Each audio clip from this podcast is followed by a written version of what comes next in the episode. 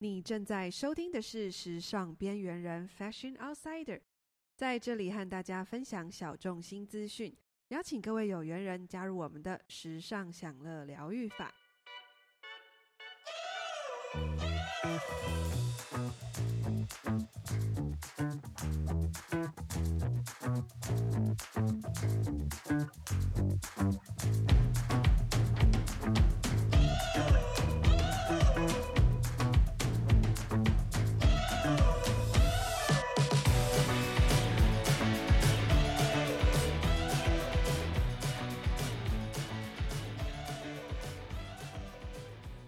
最近的社群网站上呢，我们看到越来越多人开始出国了，是不是？Fiona，你的心有没有很痒？我还好哎、欸，怎么那么难聊啊？这个人真的很难聊哎、欸。好啦，我们今天呢，其实想要跟大家分享的是，就是看到大家呢不断的出国，那其实应该是这样。我们今天想聊的主题不是出国，而是旅行。关于旅行这件事呢，有人会说啊，现在积蓄不够啊，或者是没有时间呐、啊。但是呢，或者是也有人会听到说没有伙伴这件事情，我不知道 Fiona，你对于没有伙伴，就是自己一个人的旅行有什么看法？你自己曾经有一个人的旅行吗？有啊，我自己曾经有一个人旅行，而且我觉得非常的爽，就是就是想要自己出去，而且我觉得没有伙伴是一件很棒的事，你可以随时说走，说走就走。你刚刚那个没有伙伴这件事情，感觉有点在排除我哎、不知道为什么。其实我刚刚心里就是在想到这个主题的时候，我自己就是在深深的想说，我这一这一生中到现在到底有没有一个人的旅行？我熊熊有点想不起来。但是我觉得今天这位来宾呢，是的，我们今天有一位来宾。他呢，算是从年幼时期，还是一个少年郎的时期，他就开始一个人的旅行，我觉得非常的厉害。他的一个人的旅行是信手拈来，他也是我和 Fiona 的，就是多年的好友。好友，所以呢，今天我们就要来呃邀请我们今天的这个主角一起，就是我们的来宾。那他在 IG 上呢，称自己为森山先生。那他的背景呢，大家跟大家介绍一下，他就是一位呃在博物馆的工作者。我们欢迎森山先生，你的名字好难念哦。呃，各位时尚边缘的听众，大家好。嗨，森山好，终于见面了，好久不见，两位。好久不见，你好，你好，我们就是跟你见面。对，我们就是靠就是录音的这个时候来跟你见面，Fiona，因为 Fiona 其实他跟森山，一下可以简称先生吗？他 跟先生的先生先生，他跟先生就是认识的时间呢，超过了已经十年多了吧，比我还要久。然后我现在就是你们两个其实一开始是非常好的朋友，我是硬要嘎进去的。那今天就是。一下，你现在一明明就同一年，我们一开始是很好朋友，那我们现在已经不是很好朋友了，已经越来越陌生了。用过去式。其实我这一 part 只是想要把今天的一些问问题、问问题的这个，但我们三个没有一起旅游过。有啊，哎，你怎么会忘记？你怎么会忘记呢？对，竟然有哎，宜兰行，宜兰啊，OK，Oh my God，这样忘了。我们有好不好？好，来，我们今天就是有很多的问题想要询问一下这个旅读达人。的这位先生，独旅达人，独自旅行达人，独自旅行的独旅达人，他呢就是有什么样的经验？因为在我的心中，他是一个很认真的人，就是他很认真的工作之余呢，但是他也会很认真的把工作放下，出去玩耍。所以我就今天很想要询问一下，你对于自己常年一个人旅行啊，你觉得最爽的事情是什么？还有你一开始为什么会开始想要自己一个人旅行？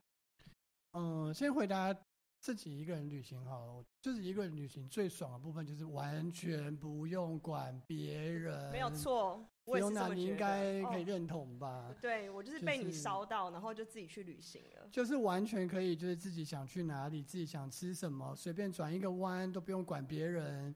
然后不管天气怎么样哦，不用顾虑到别人的心情，这是非常重要的一件事情。真的，而且我觉得这是疗愈自己最好的方法。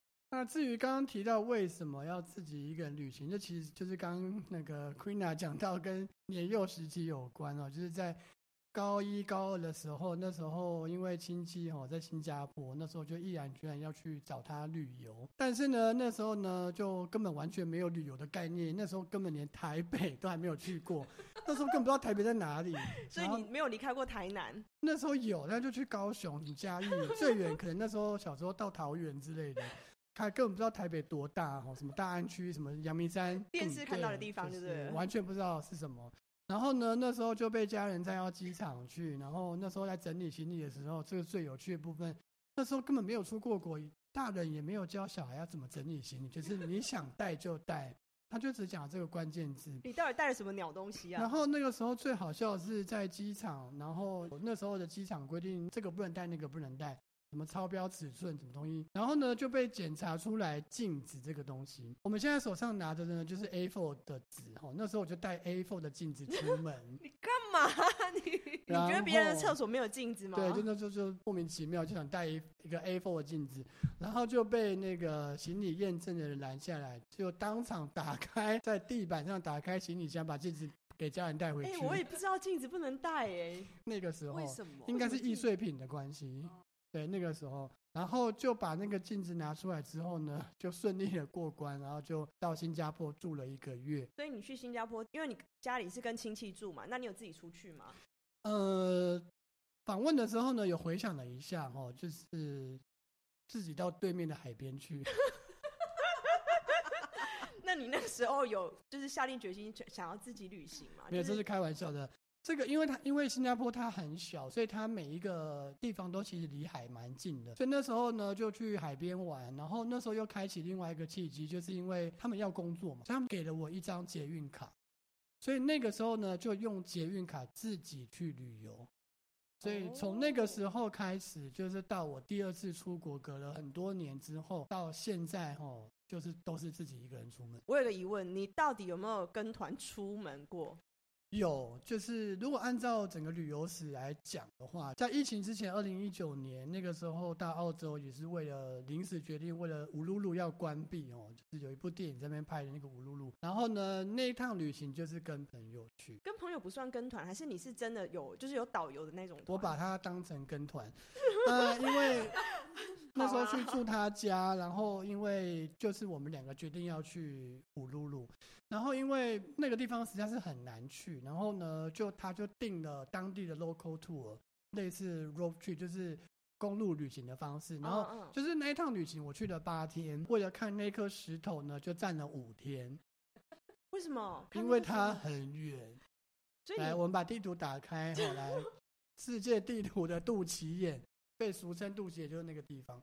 然后就进行了五天这样子。进五天，可等下你的你是你的旅途开车开了五天吗？就是中转停，因为他要先飞到那个地方，然后再转机，然后在那个地方当地住一晚，然后再开始坐他们的中型巴士去。那那趟旅行就是跟别人，还有很多各个国家，美国啊，还有韩国，我记得还还有还有日本，对。哦，你们惊呆了吗？对，吃的不好，用的不好，住的不好，很可怕，灾难。可是我在想说，就是那种旅行，就是他跟团，他是只是为了一个目的，就是短期的旅行，这样就让你感觉到跟团非常的不方便吗？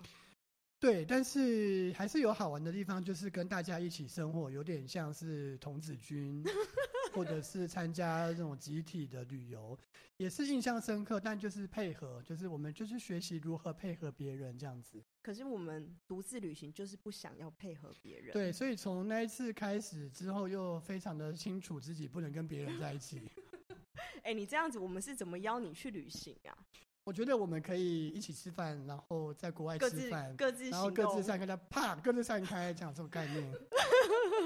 我觉得很棒哎！其实我们想要就是一起搭一个交通工具，然后到一个定点，然后之后我们就会各自行动，然后吃饭时间再见面。对，我觉得这件事情可以真真的计划一下，真的是一直在想想这件事情。知道吗？其实 Fiona 她本身呢、啊，有因为深山的关系，所以她她已经有大概两次的经验都是被她烧到。你自己说，你到底怎么被她烧到？就是呃那个时候就是圈讯还在比较草创时期，然后我要到星光的柜上去顾柜，然后釜山就来找我。那他来找我的时候呢，就跟我分享了他的旅行。他那时候去哪？我忘记了。你那时候是去哪？二零一六年，真的是我也忘记了。反正他就是他好像独自去了一个地方，然后我就被他烧到。他就跟我说：“你的人生真的很无趣。来，打开一张纸，你快点把你的 list 写下来，就是你要去哪里，要去哪里，你都要今年年度的你都要规划好。你为什么会有这种？”规划年度的概念啊，我也是真的觉得很奇妙。好，就是避免他们 Fiona 跟 Queena 错乱，我还是先说一下，釜山是我的本名，所以他们都会都会一直错乱哈。呃，刚刚讲二零一六那一年应该是去上海，对对对，上海，对你去上海，然后我反正我们等一下再来分享你去上海的那个点，就是奇妙的事情。应该是说，他那次就跟我讲说，你真的一跟一定要一个人旅行，你旅行不断的游说他，对他不断的跟我讲，就是从晚上吃完饭六点在我的柜上，然后到了十点他那个结束，他才离开我的柜，然后当天就是当天是礼拜四嘛，礼拜四晚上我就马上订机票，礼拜六我就去东京了，非常感人。你还记得吗？我记得是樱花季那时候吗？那时候我好像去看木下，OK，对，那樱花季刚过，对。有印象这件事情，我跟你说，我这个人啊，其实是非常不容易被说服的。我觉得我的人生翻到现在啊，好像只有逼不得已、被迫一定要一个人旅行，我才会。因为 Fiona 本人是非常容易被说服，我觉得他跟釜山有着相同的气质，就是他们两个都是那种比较偏浪漫派的人，可以那种说走就走。就是我这个人就是很容易想太多，觉得怎样怎样不好不 OK，怎样怎样。但他回来还是有被我骂，因为他选了安全区的日本。也要被？不是我，哎、欸，年轻就是要走远一点。我礼拜我礼拜六出发，然后呢，我礼拜二要回来上班。然后他那一趟旅行还偷偷买了一个小包包，被我发现。是不止吧？我还要买别的。他有跟我炫耀一下那个小包包。对啊，然后还有一个就是在这种追星的路上，因为釜山是一个很喜欢听音乐的人，所以他有很多的就是偶像，就是这种歌手。所以他他自己在追星的过程中，他就整个感染到了 Fiona。你自己说你被怎么样？他就是跟我说，你人生就是要这样疯狂一次，就要去追星，然后你就是要享受那个当下那个氛围，就是大家就在现场那个热情的那种感觉。对，K 这会尴尬。然后我就因为他的说服，然后我也开始追星了起来。然后其实我觉得追星蛮好的，那个瞬间觉得自己很热血。对，但我现在非常想要安安静静听歌就好了。现在老了。所以好了，你们年轻的时代已经过了，那你们两位都有追到就好了。然后接下来就是想要问釜山一件事哦，就是你有没有印象很深刻的一个旅行或者是人事物，就是你现在瞬间形容叫你想脑袋中翻出来有翻出什么？就是跟两位最熟悉的法国巴黎。这一趟旅行真的是印象最深刻，也是最美好的。就是海明威有说过嘛，当你年轻的时候造访过巴黎，巴黎的血液就会跟着你一辈子。我真的是认同这句话，很想再回去一次。那你那时候你觉得你印象最深刻的是什么？就是什么发生什么事情让你印象很深刻？我们先用时间轴来说好了。当年一月，其实我才刚去日本冲绳回来。然后那时候过年二月份，在台南的正大书城就是翻书，就是刚刚其实 Queena 有问，就是你到底怎么找灵感要出门？我灵感其实非常的无聊，就是去书店找书，就我看那时候的心情要去哪里。那那一年其实是维也纳，就是我维也纳跟法国巴黎在在考虑，然后那个时候就已经忘记什么原因就没有选维也纳。然后就到了巴黎去，然后在那个书店当下回家就开始找机票。真正的原因就是订到一张很便宜的机票，你们应该不敢置信，去巴黎来回一万六。转机一次在北京转，是坐在货仓吗？怎么会那么便宜？没有，而且是回程的时候完全旁边没有人，很舒服的回来。太夸张了吧！疫情前，对，几月啊？呃，四月，我大部分都是四月出国。天哪，我们我们我们没有经历过。时装周过了，对，已经都过。对，然后订完机票大概是二月份订，然后离出国大概就剩下两个半月的时间。然后那两个半月，如果有机会遇到 Queena 跟 Fiona，就开始问他们当时法国巴黎的状况，如何进行巴黎旅游这件事情。那总而言之，就是那一趟旅行就是开心的，每天都是微笑在法国巴黎。你觉得东西好吃吗？东西非常好吃。你吃了什么？我吃了我看不懂的食物，然后还有冷汤。我记得我在我在那个巴黎歌剧院，以前叫加尼耶歌剧院，对面有一家花神花神咖啡吗？还是什么？哦、巴黎歌剧院对面哦。什么店？然后就进去之后呢，贵咖啡系的菜单，然后也不敢大肆的乱点，然后就是我就问店员说，就是 excuse me，我我想要热汤，然后他可能听不懂哈这个字，就点了给点了给我点了就是汤的那一页，然后因为汤汤的选项很少，就随便点了一个，来的时候呢是超绿，很像毛毛虫打出来的汤，可怕。反正就，然后喝一口就冷的，然后想说，天哪，这是什么灾难性的产品？可是不好喝吗？我已经忘记了，反正就是冷这个东西对我的印象比较深刻。哎，那我想要知道说，那时候你你问那个意见，因为一定不会是问我啦，你应该是问 Fiona，请问他到底给你什么专业意见吗？他就是说脸就是一百分的，用台语就是靠北臭。没有，我我跟他说要就是巴黎的治安没有那么好，那你当然。不要随时跟人家眼睛对到，你跟人家眼睛对到，人家就想说你你是要干嘛？对，呃，当时我请教 Fiona 就是要如何点菜，好，就是点菜，哦、对对对，因为吃对我来讲很重要。然后我就是起手是要先问怎么点菜，然后什么套餐模组要怎么点哦，然后这是第一件事情。再就是脸臭，脸臭这件事情对我帮助真的非常的大。哎、欸，这安全人身安全的问题，哎，就是因为他当时有跟我说，法国应该是巴黎外来外来人，然后他会兜售一些东西。然后他可能会跟你有肢体上的触碰，然后你只要勇敢的说 no，跟离我远一点，然后就是脸臭，就是快速走路。我记得跟我说跟我说要快速走路，我跟你讲，这件事情不是快速走路这件事情，我觉得我有点对不起你，因为快速走路这件事情就是很容易被人家发现你很惊恐。对，反正 anyway 这件事情对我来说很有用，印象最深刻的是，呃，因为哈再讲讲回来哈，就是我当当。当次旅游到法国巴黎，就是光罗浮宫，因为刚刚前面有提到我是做博物馆行业，所以在那一趟旅行，我罗浮宫就至少去了四次。然后刚刚讲到的快速走路这件事情呢，就是在我某一天一大早，罗浮宫大概一大早开的时候呢，我就是遇到了刚刚讲到的外来人要兜售商品，然后为了要离开他，我就是用手刀。快速的在，因为如如果你们有去过，听众朋友们，如果你们有去过，他们罗浮宫门口是有小十字路的。对，对，对。当你快速走路的时候，你就会很难走，所以你就是用最快速度离开他们的视线，这样子。可是他们说一群一群的，不是吗？啊，我遇到是单个，哦、单个所以其实也是蛮危险，因为他要对你怎么样？因为当下没有什么人，他对你怎么样其实蛮危险的。没什么人，对对，所以这是真的是从 Fiona 身上学到，各位听众们务必学。没有，我就是真的很害怕危险的人，我就是容易紧张，你知道吗？快速走路这件事情其实是错误的。对，你真的，你因为我跟你说，因为你你要假装你像外地客，好了，我当地客假装你要再 假装你是当地人，我就有一次，因为 Fiona 就很爱很。走得非常快，比如说一下地铁或者什么，他就是很像惊弓之鸟，你们知道吗？他就走得很快，然后就会有一些在地铁站或是在路口很调皮的那种青少年，他们就忽然这样哇，然后吓他，然后他就整个人，他就或者是整个人大叫，对他大叫大吼，他就整个人跳起来，总共跳大概有一点五米吧，跳得很高，然后我就在后面看说，这个人怎么连这样都会被吓到？因为 因为是我可能会赏他巴掌。对啊，他就很开心。他为什么他会挑你？因为你走的速度非常快，你要看你跟旁边的人走的速度有没有频率一样，这样比较对。好了，没关系，这都过了啦。下一次去，我们下一次去可以。好，对，下一次旅行我们就是约法国巴黎。对，我们就可以在那里相见。但我们去的时间点都不是很漂亮，都是人很多。然后刚刚讲到大叫这件事情，其实我有遇到过，就是。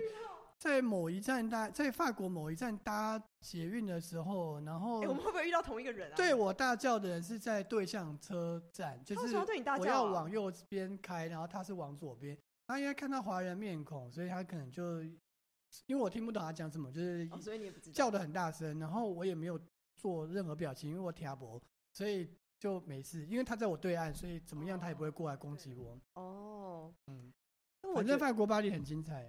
而且我觉得会越来越精彩。就是你有遇过那个罢工吗？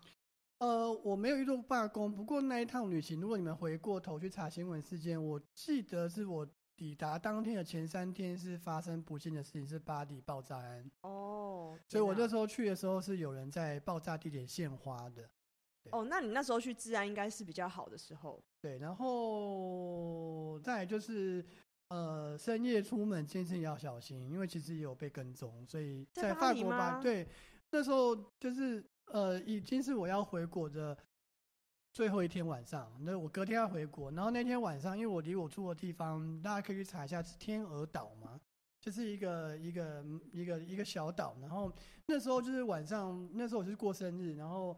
晚上去很远的地方吃完生日餐之后呢，我就想说那个晚上我要在那个小岛去看法国的巴黎铁塔的夜景，然后我就在那个晚上呢，就在那个地方散步。可是我忘记我把他们当自己家了，你知道吗？就忘记是在异国，然后就在那个地方散步，要准备回来的时候呢，走到一半就后面有一个人跟踪我。天哪，你确定他是在跟踪你吗？我确定他跟了我很长一段路，然后旁边是完全没有别人的。那、啊、最后怎么办？你跑最后呢，就是 Fiona 教的快步走路，就是一直走，一直走，一直走，一直走。但是我自己是有警觉性啊，因为一个人出门警觉性还是要有，所以我身上是有带武器的，我身上是有带瑞士刀，所以那时候是有准备瑞士刀的防身武器，然后是没有用到啦，因为后来你当你一直走的时候，他还是一直跟，然后开始渐渐旁边有人了，所以他就折返。对，然后又越走人越多，所以就折返。大家可以 Google 一下天鹅岛的位置。天鹅岛在哪里啊？我真的是不知道哎、欸。没关系，我们等一下 Google 一下。哎，我觉得讲起来真的有点怪可怕的。对，但对我，对我但总而言之，法国还是很美。就是你到当地真的是笑的，而且我那个时候是春天去，法国到处都是花。嗯，那那个他们的，我很爱逛他们那种花园。对，他们的园艺真的是很厉害。好，这是惊恐部分，最精彩的部分是。落地当天晚上，把行李整理好之后，行李箱合起来之后，就再也打不开了。我跟你讲，这就是一个人的旅行的问题。对，就是你，然后你必须要面对这种东西啊。就是真的是面对处理放下，真的是，就是嗯，因为我自己有一个很呃，不能说是很好的习惯，就是到达当地的，不管你跟朋友住，还是你自己住，还是。还是你住背包客，就是你当下入住的时候呢，行李打开会把当天预期会用到的东西都拿出来放在床上，所以我当天也是做这件事情。然后因为我那一次旅行是住背包客，然后呢，我就习惯性拿出来整理之后呢，就把行李箱锁上。然后当我要洗完澡，我要再拿东西的时候，发现哎，竟然怕被亏。而且还是 R 开头的某牌 知名行李箱，怎么会这样？R 开头的，哎、欸欸，还好你带那个牌子，哎，对啊，全所有地方都可以维修啊。我告诉你，这是错误的想法，真的吗？并没有那么好处理。然后呢，反正就是当下也不知道该，反正当下就是先让自己冷静，然后想说也是跟你们想的一样，R 牌应该很好处理。所以那时候就赶快 Google 哈，Google 这是大家生命中很重要的朋友，就是 Google 看如何处理，然后就爬很多文。所以我我已经确切忘记是在巴黎哪一个地方，反正就是搭很久的车，我就扛了那个从来没有把其他行李拿出来，所以它就是原汁原味从台湾带来很重的行李箱，就是扛着，然后搭地铁去，然后就是去找到那个地方。我还记得它是在二楼，然后是一个很阴暗的地方。然后就进去，但是很神奇，那个地方开门进去之后呢，有无数个打不开行李箱 在那个地方，然后他当下就帮我处理了，所以我其实是没有等等很久，我当天送过去，然后他说你多久后来拿，然后我就在依照时间过去来拿，然后实际上付了多少钱我也忘了，但是我知道不便宜，然后他就是换了一个锁头。然后再讲回来，前面意外的旅行，没错，刚刚刚不知道是 Fiona 还是 Queen 有讲农产品市集，我也因为去修行李箱，然后就进到了一个我平常旅游书不会写到的一个当地人会去的一个 local market 这样子。那你有？没有，因为你一心只想着行李箱。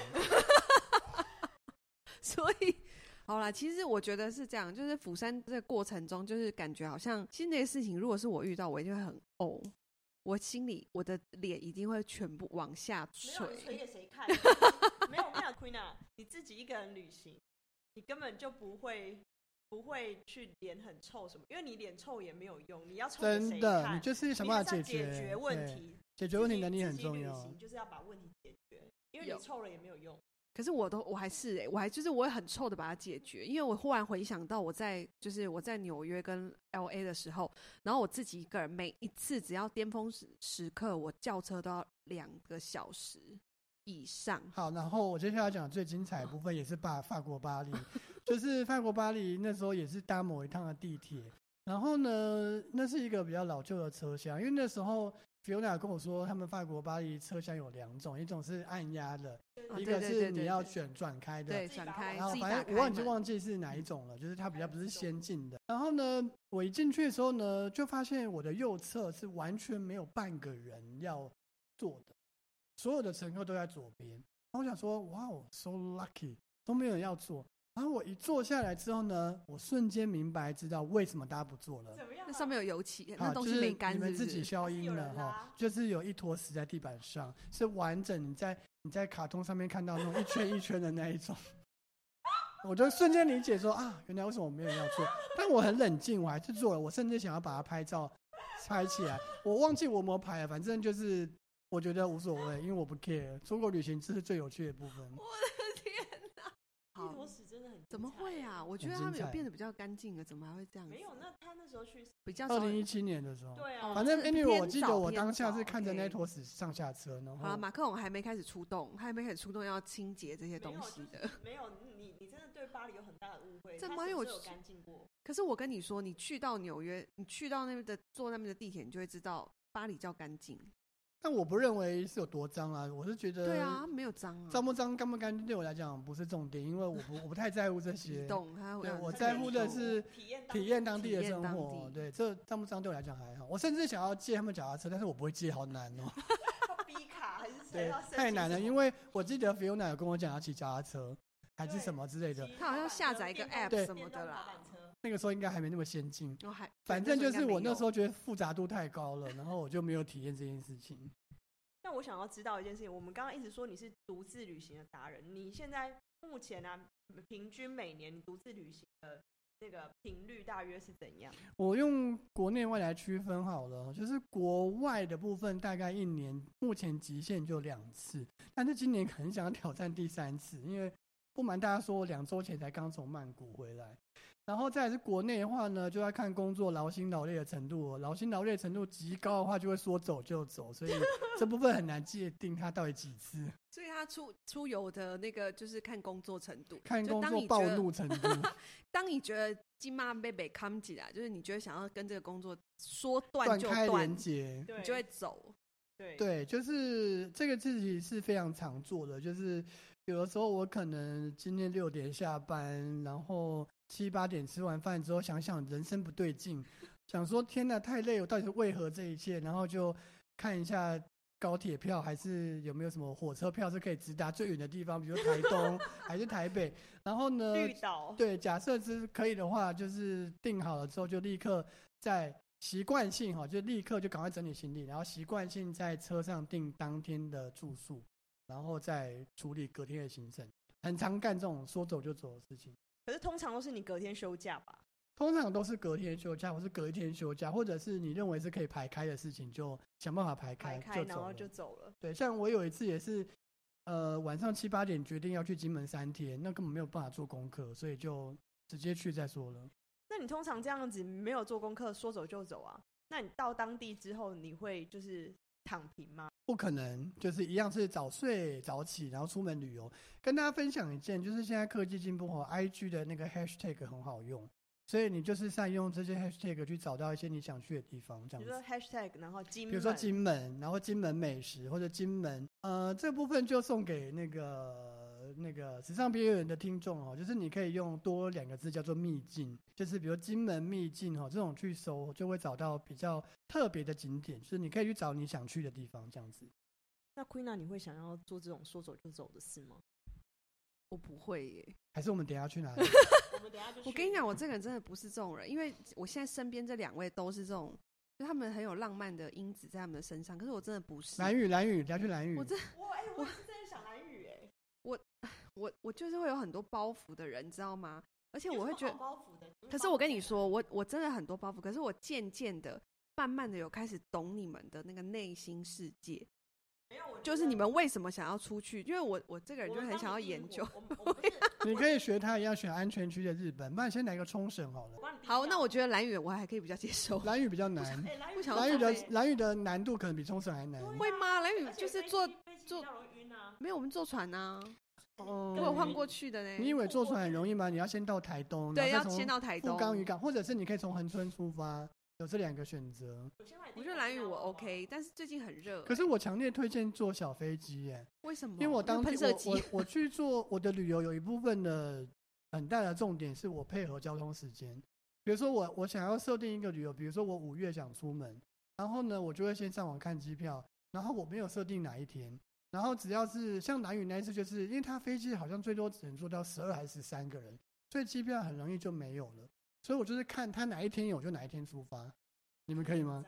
所以呢，就是他哪一天有机票，我就哪一天出发；他哪一天有机票可以回来，我就哪一天回来。天哪！对，所以那时候，可是南宇有一个很重要的不确定因素是，他因为风势过大，他就会取消航班。所以我那次是很幸运有搭到飞机去，但是我回来就很不幸，因为风那时候有什么对流还是什么的，我回来就。变成搭船，因为机票改成退票，因为我回来势必得回来工作。我以为你不要工作了。哦、呃，很想我去兰屿有这个想法，非常推荐听众朋友去兰屿一趟。兰屿也是我印象深刻的旅游，因为它真的是让你心情很好的一个地方。但我觉得釜山你的这个独旅啊，其实是不是让你就是跟你的现实，就是你的工作生活当中，先做一个暂时的放空啊？这很重要，因为放空真的是让你抛下。生活的一切很重要，就你好像在按一个暂停键一样。没错，因为你可以有很多时间想自己要干嘛，未来要干嘛。那你有没有在这个旅程的过程中，有想到你的人生的重大的轨，就是决定？没有，都在玩。你到当地就是要玩啊，想这些干嘛？你真的太严肃，太难了。对啊，我跟你讲，我就是一个很严肃，就是做事情好像要有目的性哎、欸。我这个人真的是这样，我不知道为什么、欸。可是你说的也是有道理，因为我每一次旅游其实也会给自己一个目的性，嗯、但后来我想想好像不需要，因为放空、放放放过自己也很重要。像我记得二零一六年去上海，我给自己的目的就是去看新颖的东西，很新的，对，就 modern 的城市。嗯。可是后来我想想好像也不必要。然后疫情前，疫情前二零一九年，我当时计划的旅游是二零二零年的四月要去杜拜。我记得有跟 Fiona 分享，我是要去杜拜，然后我还跟他说我订了一间很棒的海景餐厅。我那一年的旅游想法就是去看一个伟大的从无从零到有的诞生的城市，我想去体验这个部分。当时的目的是，就就遇到该死的疫情，所以就没有去嘛。没有去，然后现在也不想去了，因为就是刚开始问的，就是旅游的心情，当下选选什么很重要，所以现在也不太想去那里了。下一个城市要到哪里？下一个吗？可能日本吧。你刚刚不是说日本很很 easy？日本有很多城市啊。日本对，一方面是日本有很多城市，一方面是我觉得也也目前也没有限制啊，就是也不一定会想再去，也可能再回曼谷，因为我真的觉得曼谷，两位从事设计业的，真的去曼谷真的应该有很大的收获。哎、欸，你忘记一件事，我们是不是有一次好像有去，对不对？带了一个小小的包包，就是因为他 那一次好像起源也有他。好像是有，我印象中他就是有啊，他就说叫我们两个要怎样怎样，就去，也是那时候你被东，你去东京烧到回来之后，你就来烧我曼谷吧，因为我坚持不要一个人，所以你一定要跟我一起去啊。然后他们两个还带了一个小小冰的提袋给我，非常可爱，非常可爱。总而言之，就是非常推荐曼谷。之一，他们我认为我这一次去，我学到就是他们大胆用颜色。对。他们是一个很缤纷的城市，对，非常缤纷，而且对于城市很有自己的想法。虽然有一点点老旧，但是新旧之间处理的蛮好的。然后，哎、欸，我那我问你哦，你有没有觉得有一刻觉得说啊，是呀是呀，我这一刻我这可能要完蛋的那种时刻？有，二零一六的上海。你说生命的结束还是？呃，有，那时候真的有觉得，嗯，那一趟旅行就是刚刚回到讲 Fiona 讲，哎，Queena 讲的，就是。你会思考人生，那一趟旅行有这个严重性？真的假的？是什么事情让你？我那时候去六天，然后我第二天就重感冒，而且是全身胃刮、胃刮、发烧、加加背的被头被头头疼，就是各种各种的，就是各种的那种不舒服的状态就很严重，而且是旅行的第二天开始。天哪！那你最后呢？之后呢？你就在饭店度过吗？然后第二天，我跟你讲，最悲惨的部分还不是这些。印象中是第四天还是第三天？反正就是第二天，你已经有症状了。然后，因为也是告诉各位听众，就是你要出要带药、带成药出门的习惯，或者是你出发前先去诊所看日常感冒的药带去，这是很重要的一件事情。嗯那反正反正就是当时是有带药，但是没有预料到会这么严重，所以其实第一天、第二天、第一啊第二天跟第三天早上就吃完了，然后呢就就很严重。然后刚刚讲到最可怕的部分，是因为那一趟旅行呢，我还有订了一个 tour，是去大概两三百公里的一个古老村庄，就是去看那个古老的城镇，然后它是有河流的。然后那一趟旅行就是最悲惨的部分，就是我定了，然后呢就硬着头皮去，然后就是很痛苦，就是我记我今天想不起来整段旅行在干嘛，就是很不舒服，头很痛，然后很想吐，然后很冷很热那种，然后就在他们的车上，然后就靠在窗户旁边想说，人生到底为何如此？然后到了当地之后，因为真的搭了很久车，因为真的很远，因为中国很大，搭了很久的车。然后到当地之后呢，那个领队就说：“好，现在可以自由活动。”我完全没有办法自由活动。那你就躺在车上？No，这车不见了，就是我不知道去哪，因为你根本没有心思。然后你到了当地之后呢，哪里能坐就坐在哪里。然后呢，就硬着头皮硬把那个古城走了半圈。然后你们记不记得有那种门槛是那种圆弧形的门槛式，然后会有阶梯的。我就坐在那个阶，我就坐在某一个门槛的阶梯上面，靠着那个阶梯躺到结束。然后呢，更夸张的是前面都是人来人往。都是川流不息的人，就是 看着我在那边验尸，很像很像刚失去某个谁，还是钱包掉的那种，反正就是。因为你很像不存在的人类啊，就是他们觉得你是一个灵魂。然后呢，硬着头皮过完那六小时之后呢，回程，回程就是因为因为是古城要待，一大早六七点就出发了。然后呢，回来之后呢，就赶快去药局买药，赶快把不舒服的症状先压下来。然后呢，对，刚刚讲 Fiona 还是 Queen 讲的，就是接下来就是住饭店之旅。当天晚上就是入住我本次旅行最期待的一家上海百年的，好像是第一个用电灯的饭店。然后我就入住那个饭店之后，我再也没有出门，我就一路睡。我就是那个浴那个饭店有浴缸，我就泡完澡之后，我最感谢的是。那一间饭店有提供水果，有香蕉，所以我吃完香蕉，吃完药之后，我就一路躺到隔天，然后就 out 了。然后我硬是硬着头皮，我就是要在那个饭店留下一张照片，所以我就请饭店的服务人员帮我拍。可是那个饭店服务人员实在拍照技术很糟糕，是晃动的我，所以就留下一张晃动的我的一张照片。故事还没结束。去澳之后当天嘛，当天晚上的另是另外一个本次旅行的重头戏，因为那一次旅行也是为了过生日，是我订了一家五星级的饭店，可想而知，继续躺。对，所以那一次旅行就躺了两晚的高级酒店。可以写新的报告，我觉得因为帮他写一下他们的床，你充分的享受了当地五星级饭店的。然后躺完之后呢，就那张床啊，对，那张床。然后那天晚上我还订了订了那个生日餐，在他们饭店楼下，就一路就是痛苦的度过，痛苦的躺，痛苦的结束。然后隔天就回国，然后因为体温压不下来，还被检疫人员拦下来要做要做事后的调查。然后上班后的隔一天还隔两天，还接到卫生卫生福利部的电话来关心你的体温跟身体状况。哎，那时候就很严谨，真的，那时候就觉得国家真的是处理的蛮好的。不知道为什么会那么严谨，所以那一趟旅行就是最痛苦的一次记忆，然后在思考说，哦，所以往后人生就这样怎么办？对，反正就是也只能这样。但是当当下也是，嗯、呃，还是可以处理啊，反正就生病嘛，大不了改机票，其实也都想好，只是硬着头皮走完这趟旅行就是了。所以我觉得啊，其实你的旅行应该是说，你是这一次旅行，你才有发现，原来如果自己一个人在外地生病是这么的惨。对，但是但是不是第一次生病，其实有几次都是生病，因为可能水土不服吧，天生就是 水土不服病。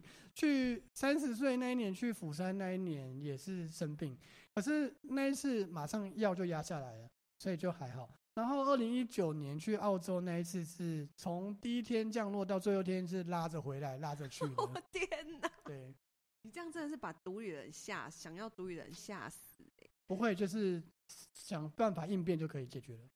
我觉得釜山算是算是一个蛮乐观的人，欸，正确正确，就是他对于自己的这些遭遇都还蛮乐观的，看得开，对他很看得开。我就是那个属于比较看不开的人，就发生就发生了，就这样。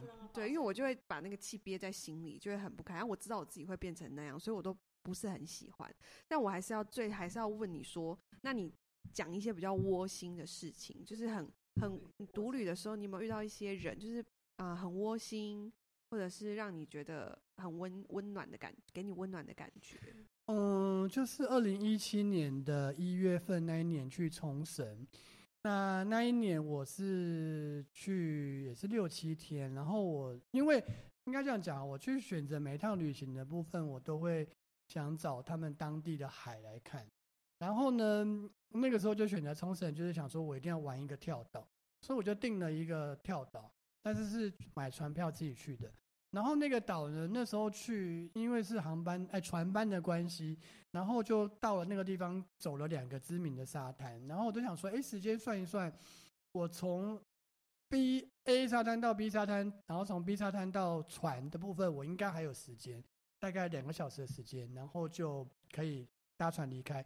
然后呢，从 B 沙滩要到船的时候呢，我就想要走路，可是我走到出发快一半的时候，我被一个老先生拦下来。他说他要载我去船搭船的地方，然后他整路就很开心，看到陌生人想要跟我讲话。可是我那时候心里我想说，那我剩下两个小时要怎么办？就是太快到了，你知道吗？对，那一次旅行真的是感受到当地被救援，那一次也是印象深刻。我记得那时候我还给他我的名片，然后希望他能够来博物馆找我。嗯。然后他是日本，他是，他是日本当地人，然后会想要跟你讲话。他很，他不会觉得说你不会讲日文吗？没有，他可能看起来就觉得好像这个人到底要去哪里，好像很可怜。因为你知道那时候是是虽然是一我是一月去，虽然感觉是有点微凉，但是走路走久还是会流汗，很热。所以那个时候可能散发出很热的概念，他要载我，因为你有那种疲惫的声音。对，可能有疲惫的声音，然后他就他就他就载我去。然后除此之外。因为独旅嘛，所以你比较不会跟陌生人接触，所以嗯，温暖的事情应该就这样吧。那我我有一个问题是，就是你对于就是很多人想要开始规划独自旅这件事情，你觉得刚开始要规划这件事情，你有什么建议？就是或者是你觉得有什么注意事项？总而言之，再强调一次，真的要体验一个旅行，真的是务必务必，就是无论如何，你此生一定要有一趟。自己的旅行哦，到国外去，就是把自己抛在国外。那我会给的建议就是，事前的功课跟准备的爬文是很重要的。就是不管是呃疫情前、疫情后，还是还是很旧很旧的分享，还是很新的，都要去看。因为有的时候旧的旅人去的地方跟新的旅人科技进步的地方是不一样的，年代部分是可以参考。再就是第一次出去的人，可能你会想把东西带齐。就是你怕这个忘了，这个忘了。可是当你久了之后，你发现什么是不需要的，就是你会舍弃掉很多不需要的东西。哈就是你久了，你就会就会有这个习惯。为什么我到那么久都没有？我还是带着大包小包。好，是我个人的问题。没有，我觉得那是因为你没有没有独旅过，对你独旅的经验不够丰富。然后再来就是看你入住的房间。如果你今天是背包客的话，我会建议你带衣架。但是如果你今天是自己一个房间的话，我你就不需要带衣架了。嗯嗯嗯，有些东西是这样子。对，就是看你住什么房间。嗯。好啦，我们今天呢，就是蛮感谢釜山的，就是其实我们可以通透过釜山的分享，知道说，其实他的旅行的意义，感觉是在体验生活，就是体验一个跟他现在的这个生活的空间完全不一样的生活。这样透过这个来跳脱，其实我这样讲是解释是对的吗？真的，就是把自己抛在那边。对啊，透过你是不是透过体验，然后你会觉得，呃，跟现实的环境就是有点脱离一下，然后你的内心再回到现实的环境的时候，你会觉得比较有精精神来面对呢？没错，就最好的解释的方式就是不想再听到中文的环境。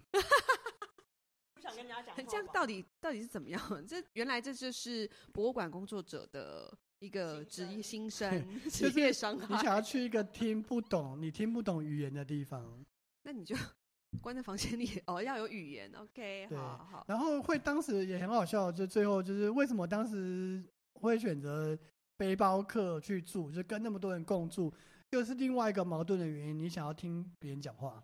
对对，你真的很矛盾。我记得我有讲过这句。我可以理解，因为我就是觉得自己一个人旅行，可是又不要显得那么孤单，就是去住背包客，不是因为不是因为钱财的问题，真的不是因为便宜，就是想要听就是白噪音的概念，就是旁边人在磨袋子啊，很吵啊，就是有一种被陪伴，可是跟他是陌生人的感觉。对，可是你不会觉得就是因为陌生人，所以他们在讲什么话，你会觉得特别害怕吗？不会，住背包客的可能都跟你有共同语言，也有可能是外国人，你也有可能懂英文。对，这种，而且其实你们不会对话，就你们偶尔会，只是会，就是会说会说 Where do you from 这种。哦，就是大概问一下来自哪里这种，对，然后就会聊下去。还有很多可以讲，就是做背包客还遇还遇过一个女生问你要不要去去酒吧喝酒，哇，这是艳遇啊。然后没有，后来拒绝了，哦，因为我不想很危险，不想啊，对，还要有自我保护意识啦。就算身为男性，现在也要自己注意一下。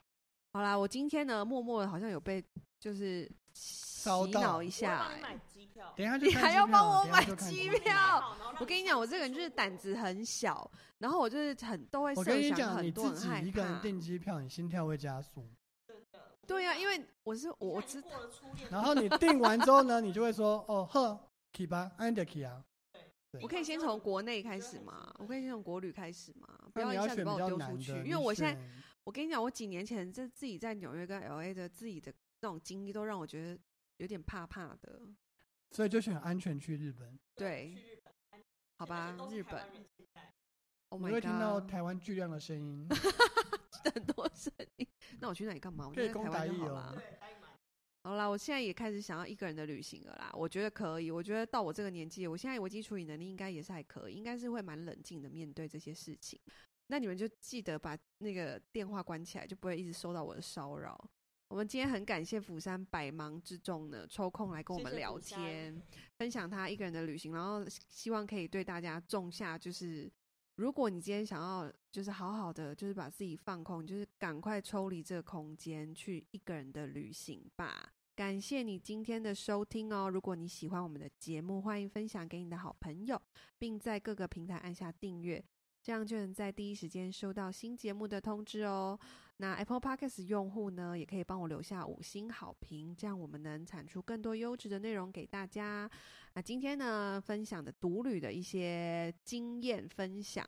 那如果你对独旅有任何期待或担忧，想问的问题，或者想问釜山的问题，都可以到 Queena 的 IG 啊、呃、私讯我。那感谢你今天的收听，我们下周二再见，谢谢大家。拜拜。